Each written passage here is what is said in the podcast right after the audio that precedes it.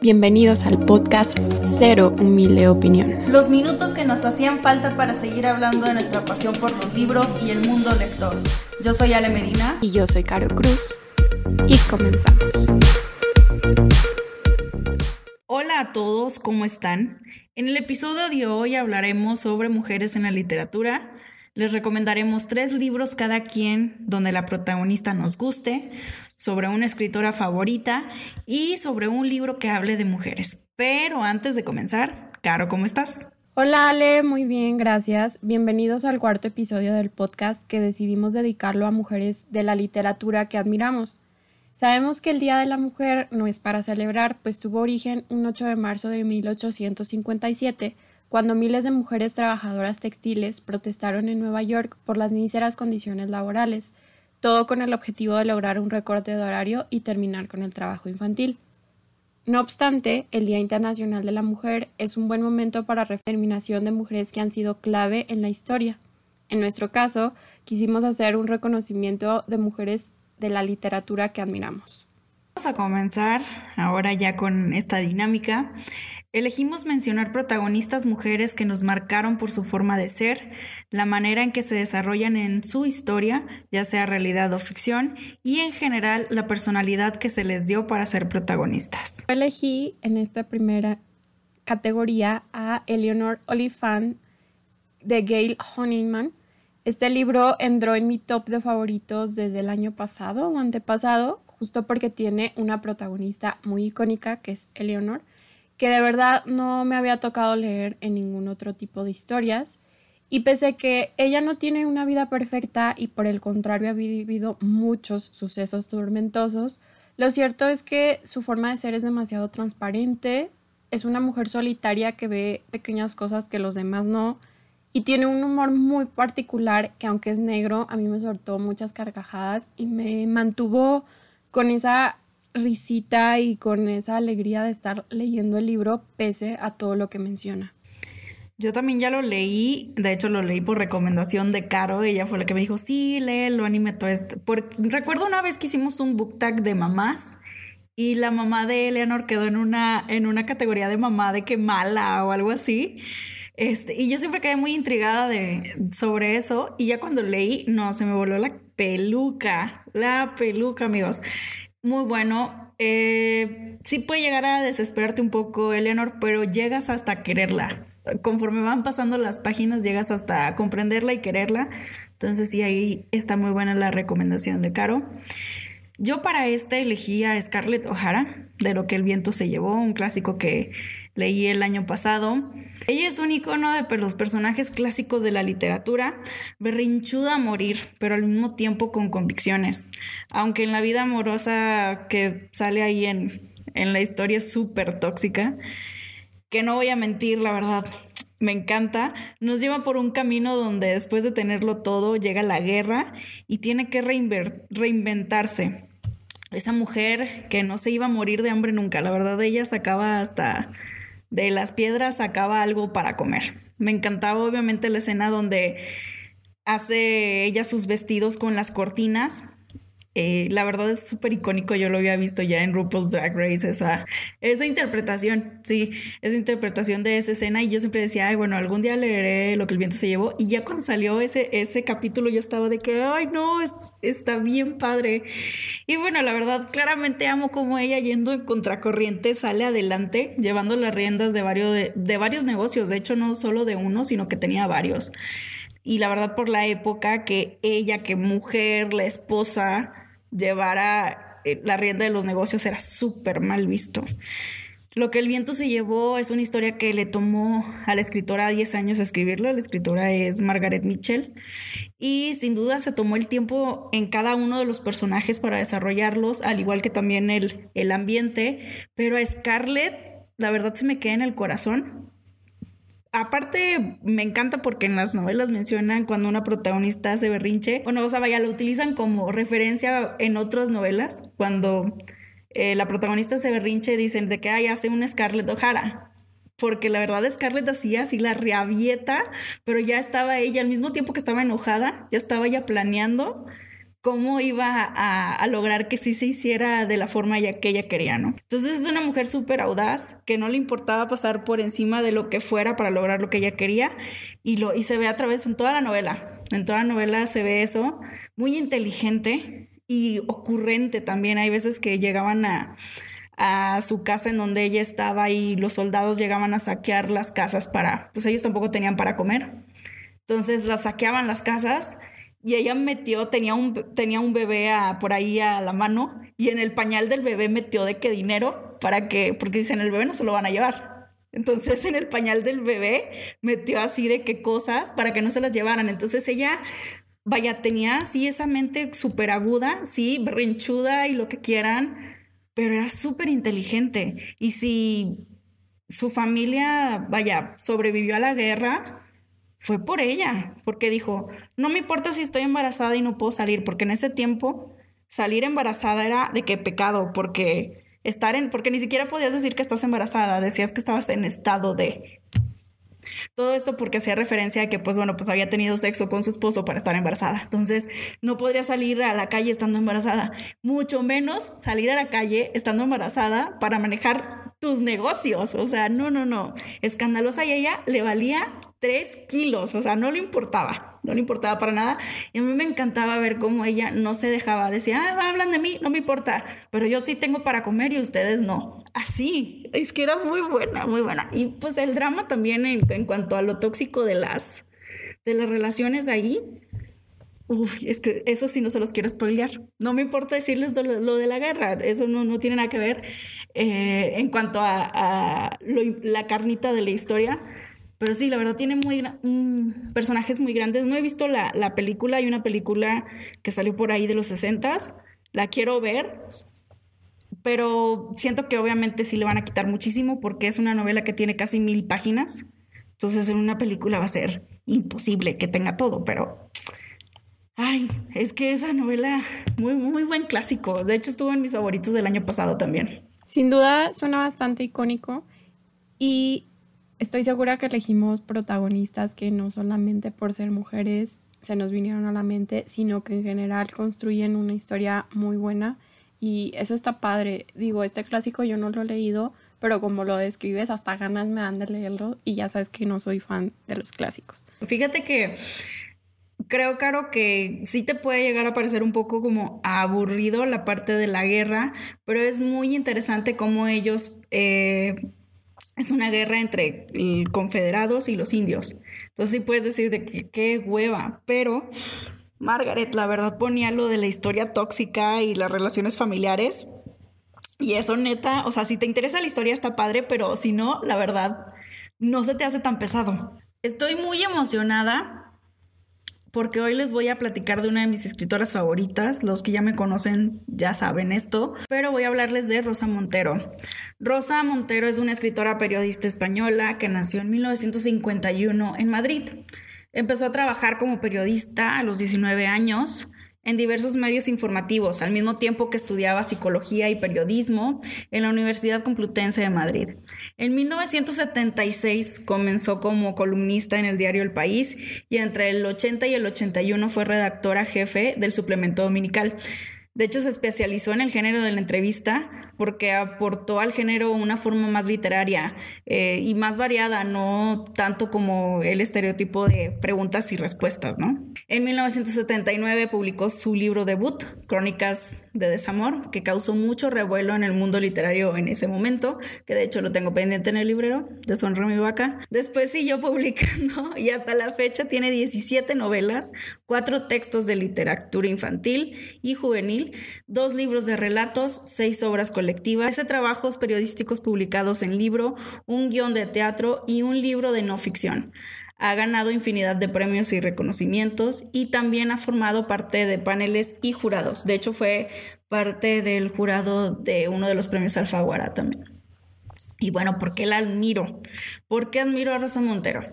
Los textos de Rosa siempre son como una caja de Pandora para mí. Siempre que los empiezo me mueven de una forma u otra en mi interior, ya sea espiritualmente o mentalmente.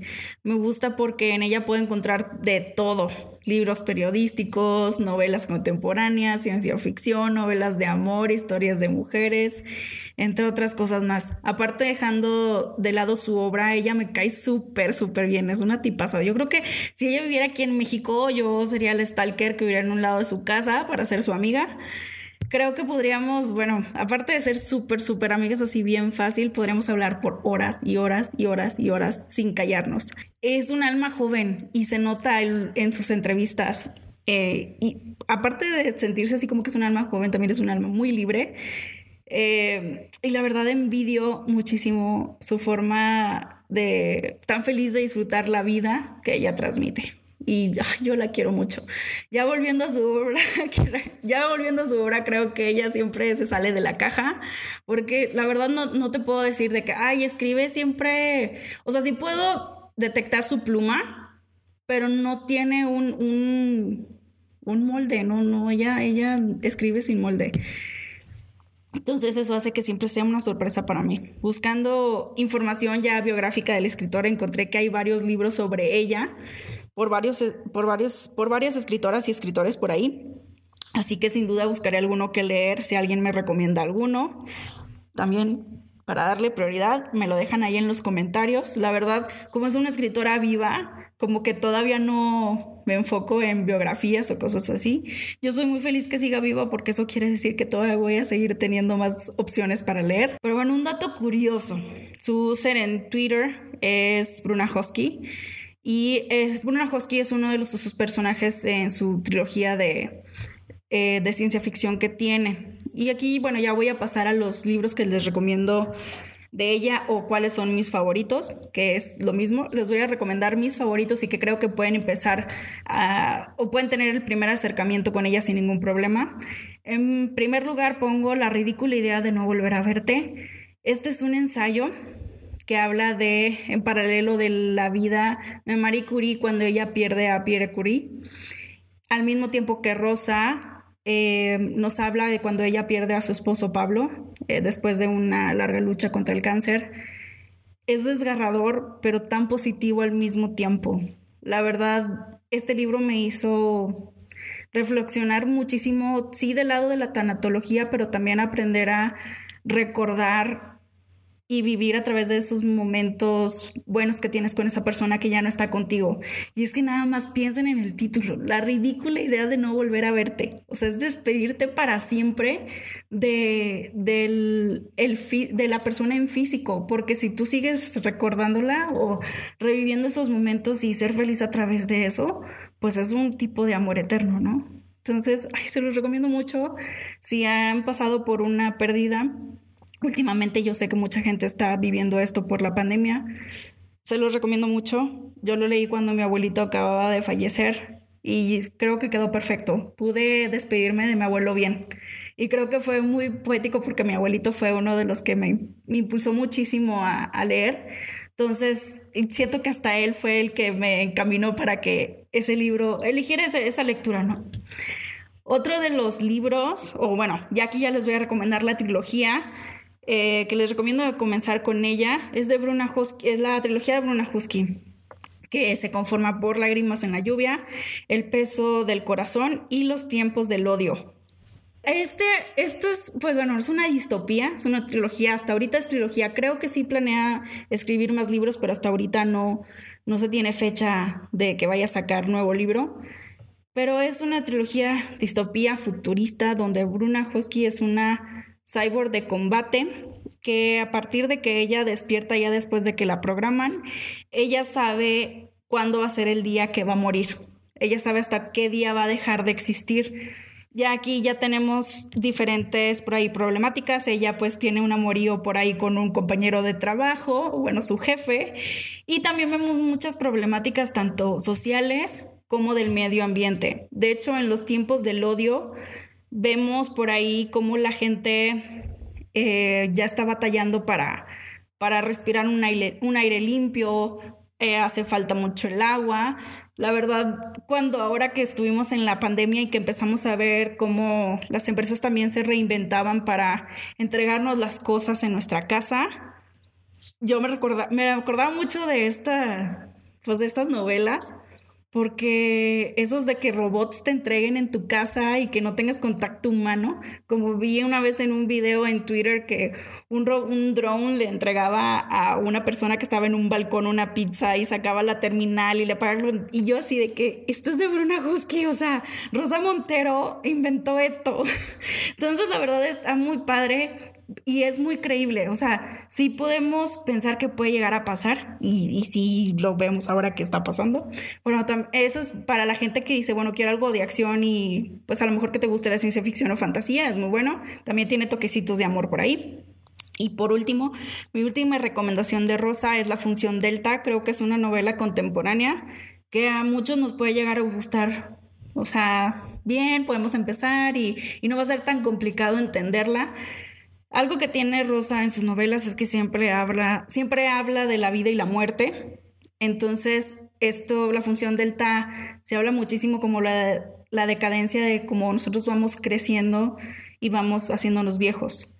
Entonces, es ya pensar en la muerte es algo más, pues, recurrente, ¿no? Ya lo había mencionado anteriormente, pero gracias a ti, Ale, quiero leer a esta autora y justo me acabo de apuntar la trilogía que mencionaste, porque yo tenía como para empezar así básico la ridícula idea de no volver a verte, pero esta trilogía suena bastante bien. Para mí, en autoras, no podía faltar Agatha Christie, también conocida como la Reina del Misterio, y es que es justo por eso que yo disfruto tanto leerla. Agatha nació en Inglaterra el 15 de septiembre de 1890 y creció rodeada de puras mujeres. Aprendió a leer a los cuatro años, algo sorprendente. Trabajó de enfermera en la Segunda Guerra Mundial y fue ahí donde aprendió sobre químicos para poder aplicarlos como venenos en sus novelas. O sea, todo lo que lean en las novelas de Agatha está fundamentado logrando así publicar 66 novelas policíacas y posteriormente, cuando se aburrió de escribir tanto sobre crímenes, publicó seis novelas bajo el seudónimo de Mary Westmacott, dos autobiografías y dos libros de poesía, los cuales no tengo idea de dónde están, pero espero que en internet, bendito internet, los puedas encontrar fácil porque me llama la atención conocer esta faceta de la autora. Y pues Agatha ha sido traducida a 103 idiomas, lográndose la novelista más vendida. Un dato curioso sobre su vida es que a los 36 años, es decir, en 1926, desapareció tras una discusión con su marido, dejando solo su coche abandonado en la carretera que tenía un choque frontal. Fue hasta 11 días después, tras la búsqueda de 500 policías e incluso voluntarios, que la localizaron con un cuadro de amnesia en un balneario usando el nombre que tenía la amante de su marido. Hubo personas que por ello consideraron esto como una estrategia publicitaria.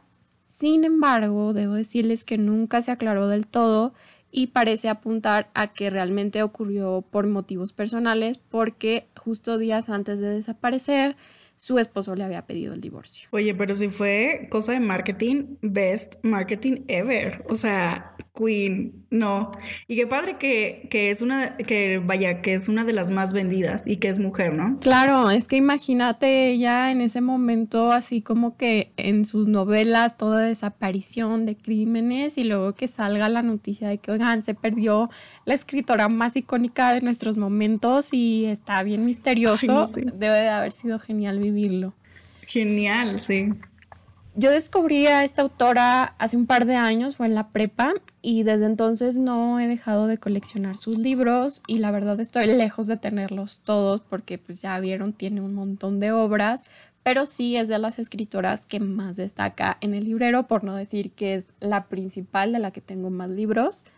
Y entre mis favoritos están Sangre en la piscina, Los elefantes pueden recordar y Ocho casos de Poirot que debo decirles que no voy a hablar como detenidamente de cada uno, porque aparte siento que se arruina eh, como la parte misteriosa, porque si, si no la conocen, pues todos los libros hablan de un asesinato, de un crimen o de algo por resolver, y aquí el detective es el que aporta algo como cómico y de repente hasta te da ternura y te cae bien. Hay algunas veces, por ejemplo, en Muerte en el, en el Nilo, que sí me parece desesperante que él como que todo el libro te va diciendo como, ah, tengo sospechas, pero no te lo voy a decir. Y así se va hasta el final del libro que te dice todo lo que ya sospechaba y es de que, porque si ya lo sospechabas, espero hasta que pasaran las últimas consecuencias, pero de todas formas disfruto mucho leerlo.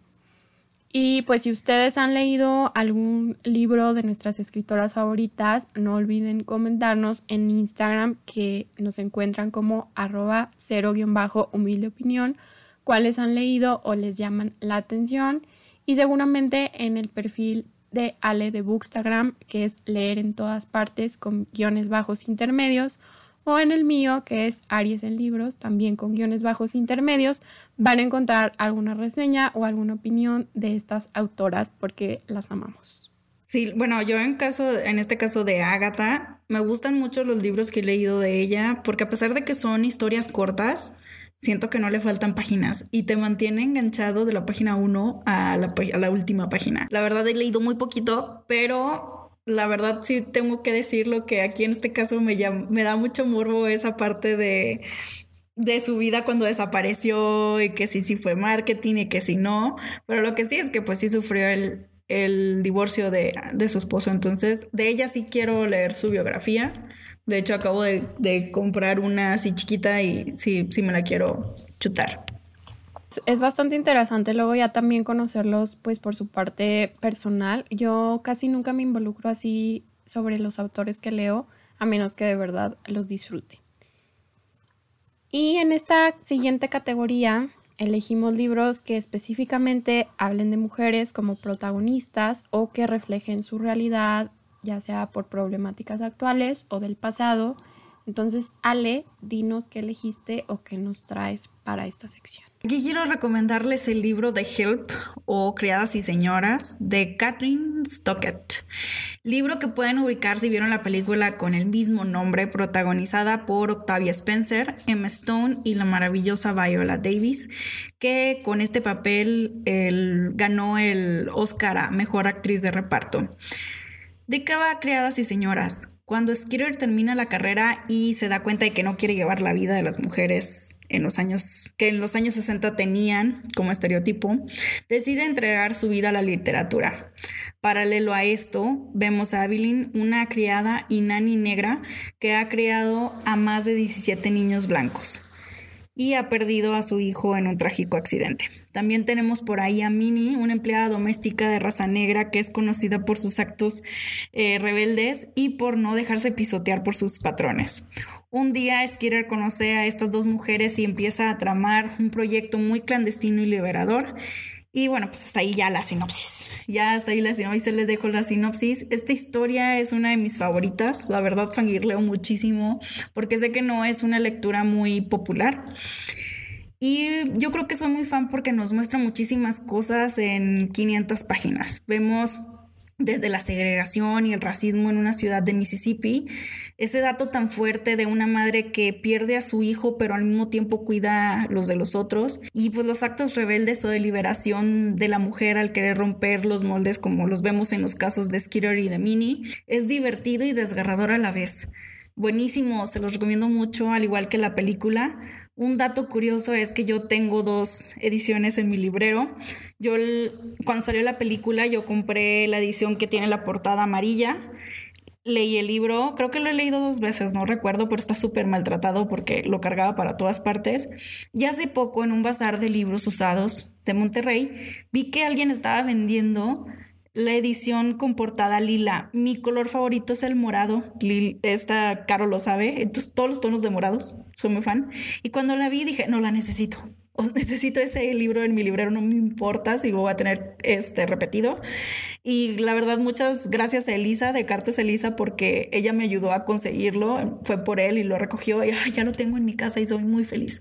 La verdad, me, esa historia me gustaría hacer una lectura conjunta porque creo que trata tanto esos temas de, segregación, pero sí tiene muchísimo como woman power y, muchos... Eh, diálogos súper así como que contestonas y que no se dejaban y, y, que estaban luchando y que a veces sí se callaban, pero ellas seguían maquinando su plan. Entonces, ay no, fangirlo mucho, me gusta mucho, mucho, mucho.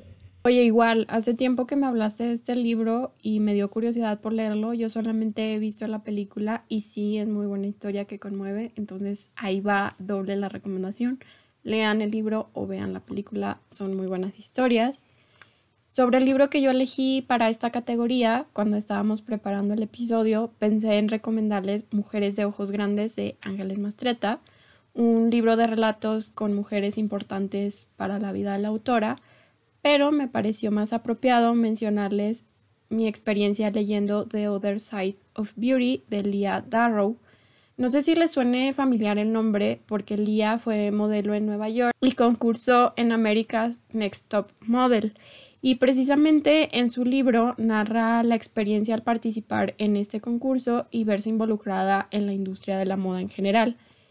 A mí me parece un acercamiento muy bueno para reflexionar sobre los estereotipos, los estándares con los que las mujeres y la sociedad en general crecemos, porque habla de los pesos, las tallas, la industria del maquillaje, cómo vestirte, entre todo lo que involucre ser mujer hoy en día. Algo que sí debo advertirles es que si no son muy religiosos o no les gusta leer este tipo de temas, Puede que no disfruten el libro por completo debido a que Lía hace muchas reflexiones desde su religión sobre cómo le ayudó a sobrellevar este proceso, pues de pasar de estar en la industria a vivir una vida completamente diferente. La verdad, súper interesante. Yo a ella sí la conozco por America's Next Top Model porque ahorita estaba buscando en qué temporada salió y sí salió en la 3 y dije, ay, pues, o sea, sí, porque sí he visto hasta como la 23, 24, la temporada 24.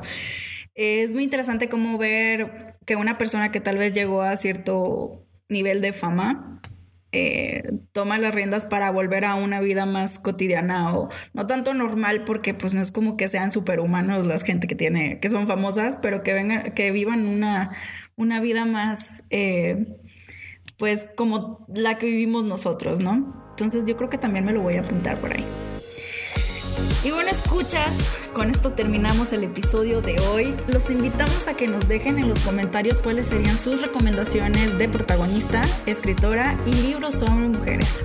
Feliz Día de la Mujer, feliz día lectoras y escuchas. Gracias por escucharnos. Adiós. Bye.